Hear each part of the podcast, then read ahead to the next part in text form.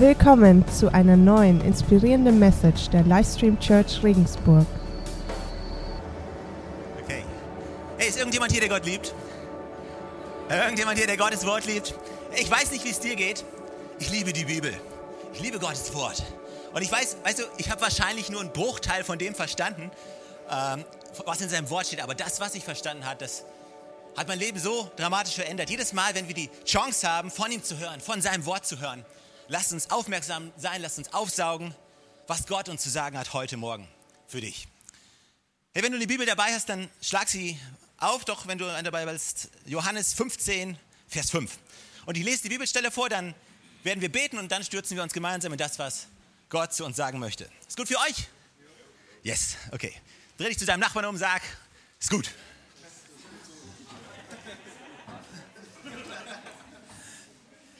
Johannes 15, Vers 5. Hier sagt Jesus, Jesus spricht und er sagt folgendes, ich bin der Weinstock und ihr seid die Reben. Wenn jemand in mir bleibt und ich bleibe in ihm, dann trägt er reiche Frucht. Wenn jemand in mir bleibt und ich bleibe in ihm, dann trägt er reiche Frucht. Ohne mich könnt ihr nichts tun. Ich bin der Weinstock und ihr seid die Reben. Wenn ihr in mir bleibt, dann tragt ihr reiche Frucht. Denn ohne mich könnt ihr nichts tun. Gott, ich danke dir für dein Wort heute Morgen. Gott, ich danke dir, dass du ein Gott bist, der uns liebt und der einen Plan für uns hat. Ich danke dir, dass du dich uns gegenüber verpflichtet hast, dass du diese Verpflichtung einlöst und eingelöst hast und dafür, dass du jeden Menschen hierher gebracht hast, nicht aus Zufall heute Morgen, sondern weil du es vorgesehen hast. Und ich bete, dass jeder Mensch, jeder, der hier ist heute, dass er von dir angesprochen wird, dass er offene Ohren hat, ein offenes Herz hat, dass er auf das hören kann, was du uns zu sagen hast, dass du durch mich sprichst, dass es nicht meine Worte sind, sondern dass es deine Worte sind. Das bete ich im Namen von Jesus. Amen. Ich bin der Weinstock und ihr seid die Reben. Wenn jemand in mir bleibt und ich in ihm bleibe, wird er reiche Frucht tragen. Ich liebe das. Reiche Frucht. Ist jemand hier, der reiche Frucht in seinem Leben sehen möchte? Hey, ich weiß nicht, wie es dir geht, aber ich, ich möchte jemand sein, der reiche Frucht in seinem Leben hat. Ich möchte jemand sein, der Dinge anschieben kann, der Dinge bewegen kann. Ich möchte jemand sein, der Ergebnisse sieht von seiner harten Arbeit. Ich möchte jemand sein, in dem Gottes Gnade sichtbar wird. Weil allen klar werden muss, guck mal, das hat extrem wenig mit ihm zu tun. Weil ich kenne ihn. Hey, so gut ist er nicht. So schlau ist er nicht. Es muss Gott in seinem Leben sein. Ist nicht gut, wenn Leute uns anschauen und, und sagen, wie um alles in der Welt hatte das, wie, wie kann das klappen? Weil ich kenne ihn. Hey, ich kenne seine Schulnoten. Ich kenne seine Sozialkompetenzen. Und ich kenne seinen Status. Und ich kenne ihn. Das, das eigentlich kann er nicht so gut sein. Ich wünsche mir, dass Leute uns anschauen und einfach nur mit dem Kopf schütteln, sich die Frage stellen, wie um alles in der Welt hat er das geschafft? Und alles, was wir sagen können, ist, pff, ist Gottes Gnade. Es bin nicht ich, es ist er durch mich. Ich bleibe in ihm, er bleibt durch mich. Und durch seine Gnade kann mein Leben reiche Frucht tragen. Der Schlüssel zur reichen Frucht, den Jesus uns hier gibt und was er sagt, ist, die, die Grundlage überhaupt, dass irgendjemand in seinem Leben reiche Frucht tragen kann, ist unsere Verbindung mit Jesus, unsere Beziehung zu Jesus. Er sagt, wenn du in mir bleibst und wenn ich in dir bleibe, mit anderen Worten, wenn wir eine Beziehung zueinander haben, wenn unsere Beziehung geklärt ist, wenn du eine persönliche Beziehung mit mir hast, dann ist die Grundlage gelegt, dass du Frucht in deinem Leben sehen kannst. Mit anderen Worten sagt er, wenn du eine persönliche Beziehung mit Jesus hast, das ist die absolute Grundlage, hier ist nicht die Rede von religiösen, von, von Traditionen. Hier ist nicht die Rede von Kirchenmitgliedschaften. Hier ist nicht die Rede von irgendwelchen To-Dos oder irgendwelchen Aufgaben, die du erfüllen musst. Nein, wenn du Frucht sehen möchtest, das Fundamental, was, was das Wichtigste ist, ist, dass du eine lebendige Beziehung mit Jesus hast. Wenn du in deinem Leben Frucht sehen möchtest, wenn du erkennen möchtest, den Plan, den Gott für dein Leben hat, und glaub mir, Gott hat einen Plan für dein Leben. Gott hat einen Plan für jedes Leben. Ja, sogar für dich. Auch wenn du glaubst, man, Gott hat wahrscheinlich keinen Plan für, für mich, weil ich habe kein Interesse an ihn. Und wenn ich kein Interesse an Gott habe, dann hat er sehr wahrscheinlich auch kein Interesse an mir. Dann liegst du völlig falsch. Gott hat ein riesengroßes Interesse an dir. Und Gottes Interesse an dich ist nicht basierend auf deinem Interesse. Du kannst ein Leben lang vor ihm wegrennen, kannst ein Leben lang ihn ignorieren, er liebt dich trotzdem. Genauso. Hat immer noch einen Plan für dein Leben. Träumt noch immer über dein Leben und wartet auf den Moment, wo du ihm begegnest. Und falls du heute hier bist und vielleicht keine persönliche Beziehung hast, so wie ich es gerade beschrieben habe, dann wirst du später in diesem Gottesdienst die Möglichkeit haben, ihn einzuladen in dein Herz und diese Grundlage zu schaffen, dass dein Leben Frucht bringen kann. Was ist ein fruchtbares Leben eigentlich? Was ist ein fruchtbares Leben? Weißt du, ich glaube, ein fruchtbares Leben sieht für jeden anders aus. Aber ein fruchtbares Leben ist etwas, wo du gesegnet wirst, wo, wo du Ergebnisse in deinem Leben siehst, wo du Segen siehst, wo Dinge freigesetzt werden, wo du nicht nur hart arbeitest und versuchst und fast nichts bei rauskommt, sondern wo Gott dich segnet.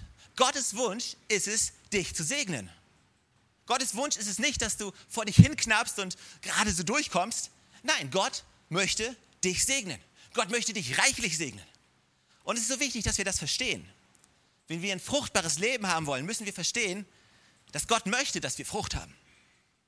Manche Menschen glauben wirklich, es ist so, Gott möchte wohl nicht, dass ich Frucht habe. Gott möchte nicht, dass ich Erfolg habe und Gott möchte nicht, dass ich zu viel habe. Weil weißt du, zu viel haben, es ist nicht gut und zu viel haben kann nicht gut sein, weil dann ist es alles nur Selbstsucht und dann geht es doch wieder nur ums Geld und wieder nur um meinen Erfolg. Nein, nein, nein, Gott möchte dir Erfolg geben. Gott möchte dir Finanzen geben. Solange wir verstehen, dass die Finanzen für mehr da sind als nur für uns. Solange wir verstehen, dass wir gesegnet sind, um ein Segen zu sein. Für andere Menschen. Glaub mir, wenn Gott, wenn Gott uns, je mehr Gott uns segnet, desto mehr können wir in dieser Welt tun. So, solange wir verstehen, dass es gut und richtig ist, dass Gott Frucht in unserem Leben schenkt. Überleg mal, überleg mal, wenn wir alle mehr hätten, dann könnten wir alle mehr geben. Wenn wir alle mehr geben könnten, dann könnten wir alle mehr helfen. So denkt Gott. Wir natürlich nicht in der menschlichen Natur. Wir sagen, ja, aber wenn ich mehr habe, dann dreht sich wieder nur um mich. Aber das Prinzip von Gott ist, nein, ich will dich segnen. Die Frage, die wir uns aber stellen müssen, oder die ich mir jedenfalls stelle, ist, okay, die, die Grundlage ist erfüllt bei so vielen Menschen. Eine Verbindung. Aber aber trotzdem, dass wir diese Verbindung mit Jesus haben und viele Menschen eine Verbindung mit Jesus haben, kann man nicht unbedingt sagen, dass wir alle reiche Frucht sehen. Wenn du, wenn du eine Verbindung mit Jesus hast, und natürlich hängt es damit zusammen, wie tief und wie, wie, wie gut diese Verbindung ist, aber generell, ich kenne Menschen, ich, ich kenne viele Menschen und ich, ich, selbst zähle mich dazu. Ich, ich habe eine Verbindung mit Jesus. Aber ich glaube nicht, dass ich die ganze Fülle erreiche von dem, was Gott mir eigentlich versprochen hat. Das heißt, es muss noch andere Faktoren geben. Es muss noch andere Dinge in meinem Leben geben, die mir dabei helfen, Frucht hervorzubringen. Die mir dabei helfen, ein erfolgreiches Leben zu führen. Mich in die Position bringen, wo ich das erfülle, was Gott für mich vorher bestimmt hat. Ich habe Anfang des Jahres ein bisschen Zeit im, im Buch Nehemiah in der Bibel verbracht, wo es um die Geschichte von Nehemiah geht. Und ich habe mir sein Leben angeschaut. Und man kann sagen, das Leben von Nehemiah hat viel Frucht hervorgebracht. Er hat in seinem Leben extrem viel erreicht. Für die, die vielleicht nicht genau wissen, wer er war, er war ein Mann gewesen, er war Mundschenk beim, beim König gewesen und Gott hat zu ihm gesprochen, er hatte eine Begegnung mit ihm gehabt. Wir werden uns das näher noch gleich etwas näher anschauen. Er war, er war zurück nach Jerusalem gegangen, in die Stadt Gottes, die, die kaputt war, die zerstört war. Und er hat diese Stadt komplett wieder neu aufgebaut die Mauer neu aufgebaut, die Tore wiederhergestellt und einen komplett neuen Start verholfen, dieser ganzen Stadt. Er hatte Frucht. Und ich habe mir gedacht, hey, warum hat er Frucht in seinem Leben gehabt? Wie hat er das geschafft, ein Leben zu führen, was zum Segen wurde für andere? Weißt du, wenn ich mal ganz kurz zu den Männern sprechen darf. Also ich, ich möchte, ich wünsche mir, dass wir als Männer Verantwortung übernehmen für unsere Familien, Verantwortung übernehmen für unser Leben und sagen, komm on, ich möchte dafür verantwortlich sein, dass meine Ehe viel Frucht bringt, dass meine Familie viel Frucht bringt. Ich möchte ein Leben führen, was anderen zum Segen wird. Ich möchte ein großes Leben führen, kein kleines Leben. Ich möchte nicht, mehr, ich möchte nicht nur für mich alleine da sein, nein, ich möchte für mehr leben als für mich selber. Und weißt du, wir Männer, die Bibel sagt, dass wir das geistliche Oberhaupt der Familie sind. Aber weißt du was, das geistliche Oberhaupt der Familie heißt nicht, dass ich der Commander, äh, der Kommandeur, Commander, dass ich der, Command, der Kommandeur bin, der alle rumkommandiert. Weil ich bin das geistliche Oberhaupt. Frau, hol mir das Essen. Frau, mach dies, mach das. Das hat nichts mit geistlichem Oberhaupt zu tun. Geistliches Oberhaupt hat damit zu tun, geistlich Verantwortung zu übernehmen. Für dich und für deine Familie. Zu sehen, dass du nicht nur für dich lebst, sondern für andere Menschen lebst. Geistliche Verantwortung zu übernehmen heißt, dass du als Vorbild vorangehst. Und dass, wenn meine Kinder mich anschauen, das Leben von mir und Magdalena, von meiner Frau und mir anschauen, dass sie unser Leben anschauen können und sagen können, hey, ich bin gesegnet wegen dem Leben, was meine Eltern geführt haben. Ich bin gesegnet aufgrund der Entscheidungen, die sie getroffen haben, den Weg, den sie gegangen sind. Ich muss mein Leben nicht komplett neu aufbauen. Ich kann auf dem ausbauen, was meine Eltern gebaut haben. Also das ist mein Traum. Und das ist die Verantwortung, die Gott mir gegeben hat. Aber das heißt, und die Frage muss ich mir aber stellen, wie mache ich das? Ja, verbunden sein mit Jesus. Das ist die Grundvoraussetzung. Aber welche anderen Verbindungen brauche ich? Welche anderen Faktoren spielen zusammen, dass ich Frucht hervorbringen kann, dass mein Leben von Gott benutzt werden kann? Lass uns in die Geschichte von Nehemiah anschauen. Und wir können gleich am Anfang Nehemiah im ersten Kapitel schauen. Und Nehemiah hatte Besuch von seinen Freunden und seine Freunde reden mit ihm und und seine Freunde waren gerade in Jerusalem gewesen und sie erzählen ihm von dem Zustand, in dem diese Stadt ist und was da vor sich gegangen ist. Und hier ist seine Reaktion. Nehemiah Kapitel 1, Vers 4. Und es geschah, als ich diese Worte hörte, setzte ich mich hin, weinte und trauerte tagelang. Und ich fastete und betete vor dem Gott des Himmels. Nehemiah hörte etwas und es traf ihn so sehr. Es, es betraf ihn so sehr. Es hat ihn innerlich bewegt. Und er hat angefangen, es zu bewegen und vor Gott zu bringen. Und auf einmal hat er angefangen zu sehen, was sonst niemand gesehen hatte. Auf einmal hat er nicht nur das Problem gesehen, sondern er hat die Antwort gesehen.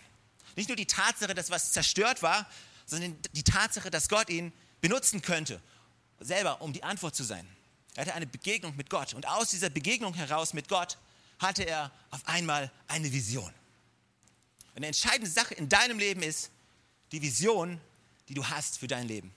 Wir müssen verbunden sein. Dein Leben muss angebunden sein, in Verbindung stehen mit einer Vision. Wenn du eine Vision hast, diese Vision, die treibt dich voran. Diese Vision, die macht dir Mut. Diese Vision, die treibt dich nach vorne. Es ist die Vision, die dich morgens dazu bringt, aufzustehen, zur Arbeit zu gehen. Eine Vision ist so entscheidend. In Sprüche 29 heißt es, ein Volk ohne Vision vergeht. Mit anderen Worten, wenn du keine Vision von Gott bekommst, wenn du keine Vision hast, die dich vorantreibt, dann wirst du in deinem Leben nirgendwo hingehen. Dann wirst du keine Frucht tragen. Ich frage mich, was ist deine Vision? Welche Vision hast du für dein Leben? Ah, Stefan, ich weiß nicht, weißt du, Vision, das ist so ein großes Wort und ah, das was für Leute, pff, keine Ahnung, aber, aber ich? Ah. Nein, nein, nein, nein. Jeder kann eine Vision haben. Dein Leben ist groß genug. Gott kann dich benutzen. Was ist deine Vision? Wofür stehst du morgens auf? Weißt du, vielleicht bist du Geschäftsmann und du sagst, hey, ich habe eine Vision, Geschäft zu bauen. Ich habe eine Vision, eine Firma aufzu. Ich habe eine Vision, Finanzen freizusetzen für das Königreich Gottes. Ich habe eine Vision. Weißt du, es ist die Vision, die dich morgens dazu bringt, um 6 Uhr aufzustehen, aus dem Bett zu gehen, Schritte zu gehen, nach vorne zu gehen. Ist die Vision, die dich auf dem Weg hält. Was ist deine Vision?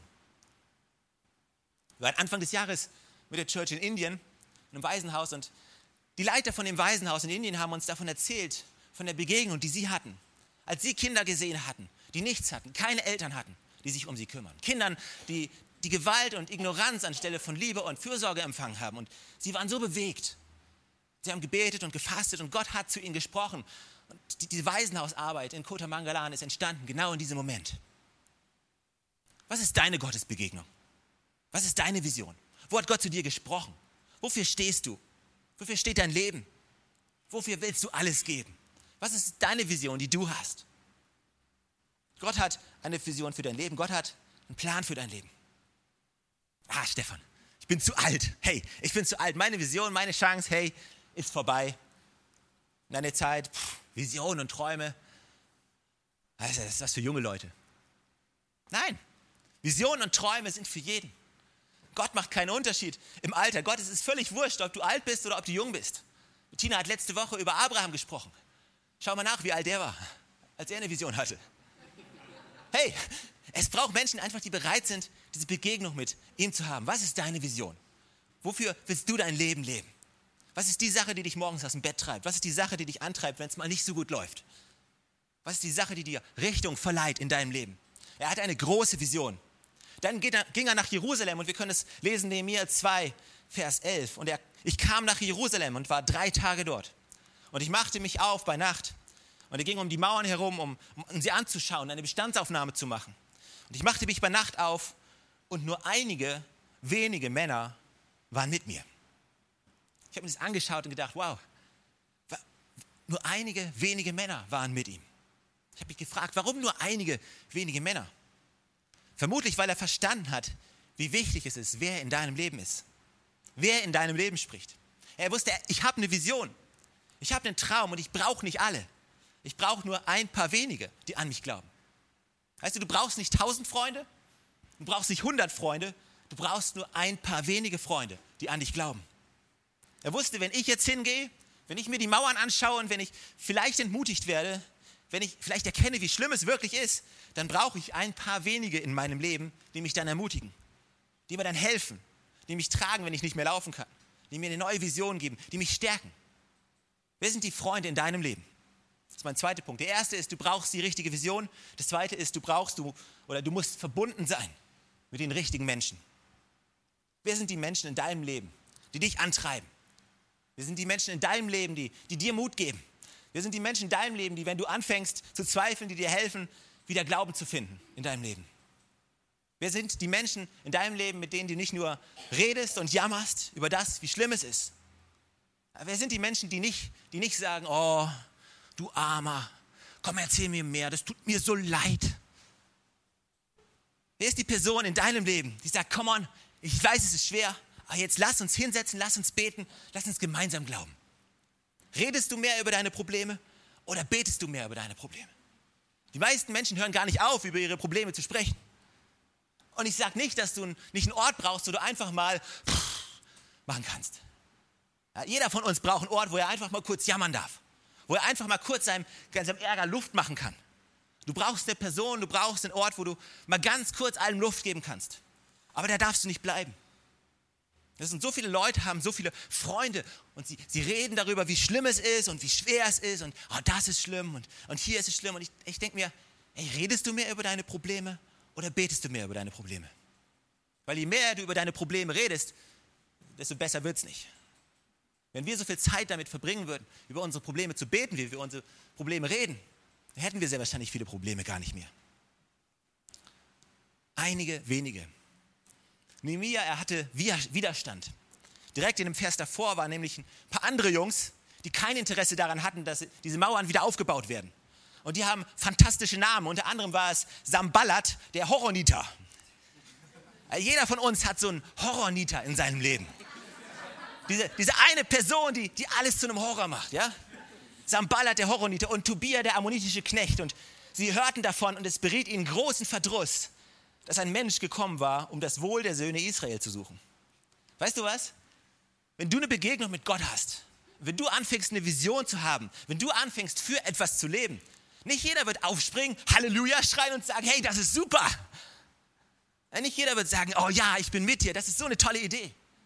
Es wird viele Leute wahrscheinlich geben, die, die werden sagen, ah, pff, ah, ah, jetzt komm mal wieder auf den Boden der Tatsachen zurück. Ja, ja ich bin nicht negativ, ich bin nur Realist. Ah, toll. Es, ist, es gibt genug, wird genug Leute geben in deinem Leben, die versuchen, dich klein zu halten. Wenn du einen Traum hast, eine Vision hast, ah, das geht nicht, das schaffst du nicht, das ist eh zu schwer, ach, hör auf, ah, das machen andere. Was auch immer. Du brauchst nur einige wenige Menschen in deinem Leben, die mit dir stehen. Du musst eine Verbindung haben mit den richtigen Menschen in deinem Leben. Du musst eine Verbindung haben mit diesen Menschen. Und wer sind die Menschen in deinem Leben? Wer sind die Menschen in deinem Leben, die dich mal zur Seite nehmen, sagen, komm mal, hör auf zu jammern. Es ist Zeit anzufangen zu beten.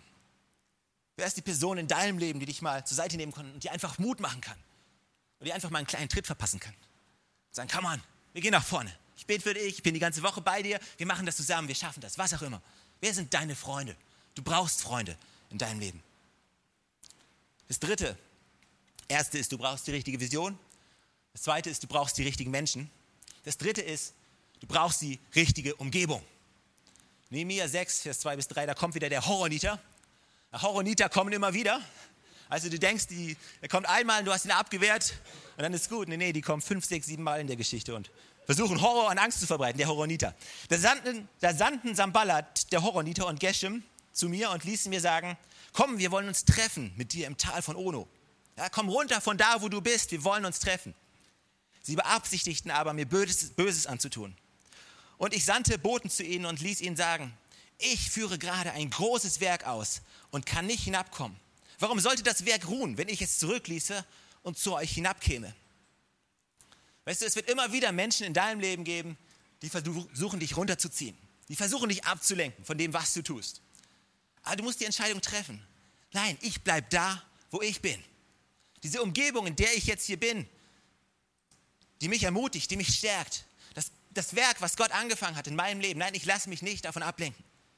Also sobald du Erfolg hast, sobald du dich ein bisschen abhebst von anderen, gibt es jede Menge Leute, die versuchen, an beiden Beinen zu ziehen und dich wieder runterzuziehen. Aber ich will dir Mut machen. Die richtige Umgebung für dich ist nicht da unten, sondern hier oben. Er wusste, ich gehe nicht runter von meiner Leiter. Ich gehe nicht in dieses Tal, da wo sie mich hinhaben wollen. Nein, nein, ich bleibe hier auf meinem erhöhten Posten. Ich bleibe meinem Werk treu. Ich habe eine Vision.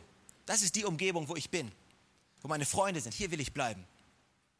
Ich möchte dir Mut machen. Die Umgebung, in der du bist, die ist so wichtig für dich. Lass dich nicht runterziehen. Und weißt du, es gibt Leute, die haben einfach, einfach so ein tiefes Niveau. Und wie schnell passiert es uns, dass, dass Leute uns anpöbeln und anmachen und Dinge zu uns sagen und wir so genervt sind, dass wir uns auf ihr Niveau runterbegeben. Aber wir sollen nicht runter von unserer Leiter runterklettern. Nein, wir sollen da bleiben, wo wir sind. Ruhig bleiben, auf Gott schauen, das tun, wozu wir berufen sind. Dich fokussieren. Und weißt du, eines Tages kommen die Menschen vielleicht zu uns nach oben. Das ist das Ziel. Das Ziel ist nicht, dass wir uns runterlassen. Das Ziel ist, dass wir andere Menschen mit nach oben nehmen. Sie selber sehen können. Weißt du, weißt du Menschen tun sowas ja nicht unbedingt, weil, weil sie böse sind. Oder weil sie, sondern weil sie es einfach nicht besser wissen. Aber der Moment, wo du es schaffst, Menschen mit nach oben zu nehmen, dass sie sehen können, was du siehst, ich möchte dir Mut machen. Deine Umgebung ist so wichtig. Verlass nicht deine Umgebung. Verlass nicht das Werk, was du angefangen hast, um dich auf irgendeinen kleinen Krieg einzulassen mit irgendjemandem. Ja, die Bibel sagt, kämpfe den guten Kampf des Glaubens. Und so viele Christen sind damit beschäftigt, so viele Kämpfe zu kämpfen, dass sie keine Zeit mehr haben für den Kampf des Glaubens. Ja, wir haben so viele Nebenkriegsschauplätze, so viele kleine Kriege. Ein kleiner Krieg in der Familie, ein kleiner Krieg mit dem Chef, ein kleiner Krieg mit der Arbeitskollegin, ein kleiner Krieg mit dem. Und, und weißt du, wir kämpfen so viele kleine Kriege, dass wir nicht mehr Zeit haben für den Kampf des Glaubens. Aber das ist der Kampf, zu dem wir berufen sind. Deine Vision ist wichtig. Die Menschen, mit denen du dich umgibst, sind wichtig. Und deine Umgebung. Zum Schluss, während ich schließe, Wisst ihr, was es heißt, wenn ein Prediger sagt, ich schließe jetzt? Heißt nichts. Nicht? Nicht bei mir. Ich habe nur noch 18 Punkte. Okay. Wie kannst du herausfinden, ob deine Vision richtig ist? Was sind die Kriterien, an denen du festmachen kannst, dass die Menschen die richtigen sind oder deine Umgebung? Ich möchte drei Sachen noch rauspicken, die Nehemia oder was wir an Nehemia erkennen. Kriterien, die er hatte, ob seine Vision richtig ist, ob die Menschen die richtigen waren oder ob die Umgebung die richtige war. Nummer eins, die Frage, die du dir stellen musst. Ist meine Vision, sind die Menschen, die mich umgeben, ist meine Umgebung, erstens, ist es Gott zentriert? Sind sie auf Gott ausgerichtet? Nehemiah 2, Vers 12. Und ich machte mich auf bei Nacht und wir haben es gehört, er ging mit einigen wenigen Männern um die Mauern herum und dann sagte er, ich hatte aber keine Menschen mitgeteilt, was mein Gott mir ins Herz gegeben hat, für Jerusalem zu tun. Ist die Vision, die du hast, ist sie Gott zentriert? Ist sie auf, von Gott ausgerichtet? Die Vision, die du hast, dreht sich dabei, dreht sich dabei nur um dich? Oder ist es eine von Gott gegebene Vision? Dreht sich um andere Menschen? Ich liebe es. Er hatte es in seinem Herzen, was er tun wollte. Für sich. Nein. Er hatte in seinem Herzen, was er für Jerusalem tun wollte. Seine Vision für Jerusalem war Gott zentriert. Die Menschen in deinem Leben, sind sie Gott zentriert? Sind es Menschen, die Gott im Zentrum haben? Sind es Menschen, die leben für sein Königreich? Hast du in deinem Leben, sind, sind diese Menschen, ist deine Umgebung auf Gott ausgerichtet? Freunde, mit denen du abhängst, die Umgebung, wo du bist. Weißt du, deswegen, deswegen liebe ich Kirche. Sorry, ich liebe es einfach, weil, weil Kirche, das Haus Gottes, ist eine Umgebung, die Gott zentriert ist. Dessen Ziel ist es, dich näher an Gott zu bringen damit du gestärkt wirst, ermutigt wirst, damit Gott zu dir sprechen kann. Und also das ist die Vision, das ist, das ist, warum wir diese Gemeinde gegründet haben. Warum? Damit du eine Umgebung hast, wo du zu all dem werden kannst, zu dem Gott dich vorherbestimmt hat. Du hast so viel Potenzial in dir, du hast so viele Dinge, die Gott durch dich tun möchte.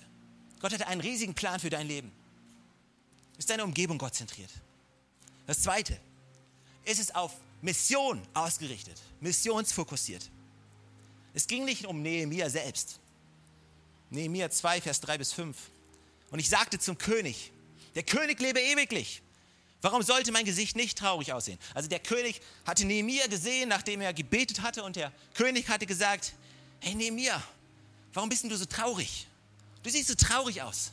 Und dann sagt er, warum sollte mein Gesicht nicht traurig aussehen, wo doch die Stadt, die Begräbnisstätte meiner Väter verödet daliegt und ihre Tore vom Feuer verzehrt sind. Und der König sagte zu mir, um was also bittest du?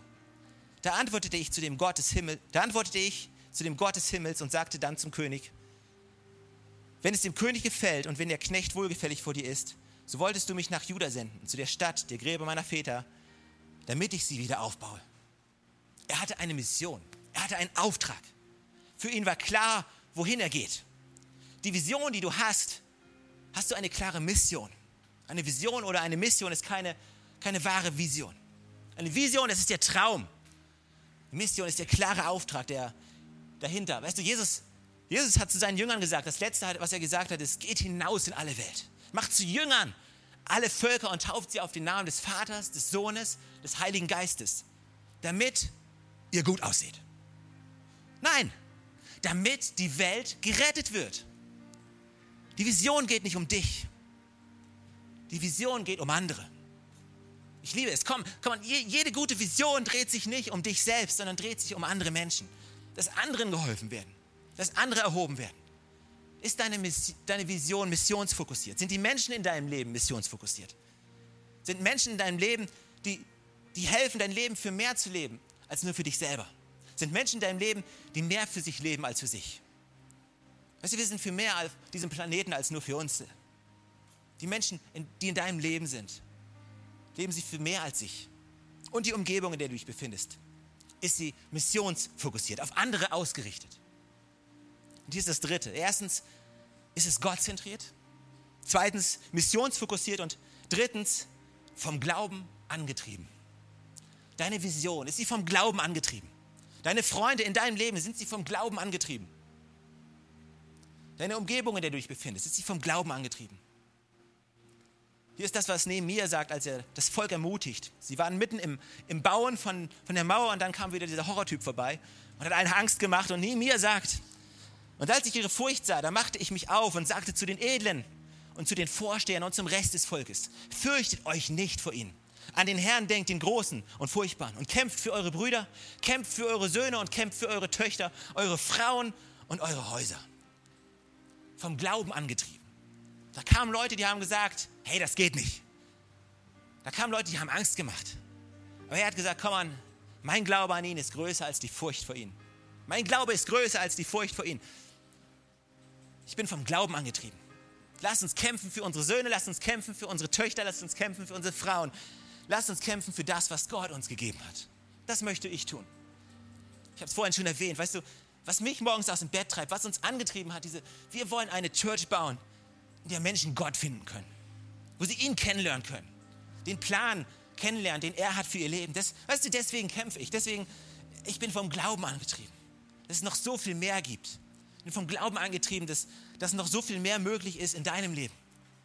Und ich werde nicht stillhalten ich werde nicht aufhören zu predigen, bis es wirklich bei jedem angekommen ist, dass Gott sie liebt und Gott einen Plan hat für jeden Einzelnen. Dass Gott auch einen Plan hat für dich. Manche nervt es, manche sind genervt und manche wollen es nicht. Aber ich kann einfach nicht anders. Die Botschaft von Jesus Christus ist zu gut, um sie nicht anderen Menschen zu erzählen. Dass es einen Gott gibt, dass es dir einen Gott haben, der sie liebt, der einen Plan für dein Leben hat. Ich kann gar nicht anders.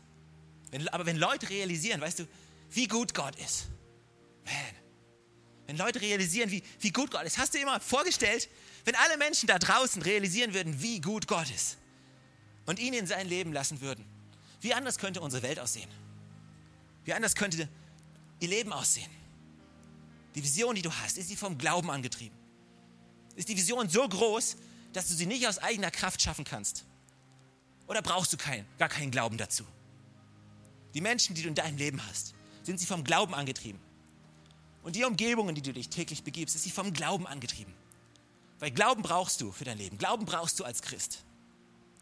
Wie viele Menschen setzen sich Ziele wollen Dinge tun, aber wählen dann eine Umgebung, die es so schwer macht, ihre Ziele zu erreichen. Wenn ich faste oder wenn ich versuche, mich gesund zu ernähren und abnehmen möchte, dann werde ich versuchen, nicht so viel Zeit bei McDonald's zu verbringen. Weil diese Umgebung nicht unbedingt die beste Voraussetzung dafür ist, mein Ziel zu erreichen. Aber so viele Christen leben genauso, haben Ziele, haben Visionen. Aber die Umgebung, in der du bist, unterstützt sie diese Vision, unterstützt sie deine Ziele. Oh, ich brauche eine Pause. Du, ich brauche eine Pause. Ich brauche eine Pause. Die Woche war so schwer und war so hart und jetzt, ich brauche eine Pause. Aber weißt du, für mich ist einfach, ist sonntags der Moment, ist, ist ein Sonntag zu Hause so viel mehr wert als ein Sonntag im Haus Gottes? Ich frage mich, was gibt dir mehr Kraft? Was gibt dir eine neue Vision für die kommende Woche? Was richtet dich neu aus? Die Antwort ist nicht wegzurennen von dem, was Gott für dich hat. Die Antwort ist das zu umarmen, was Gott für dich hat. Was ist deine Vision? Was ist dein Traum? Wer sind die Menschen in deinem Leben? In welch einer Umgebung befindest du dich?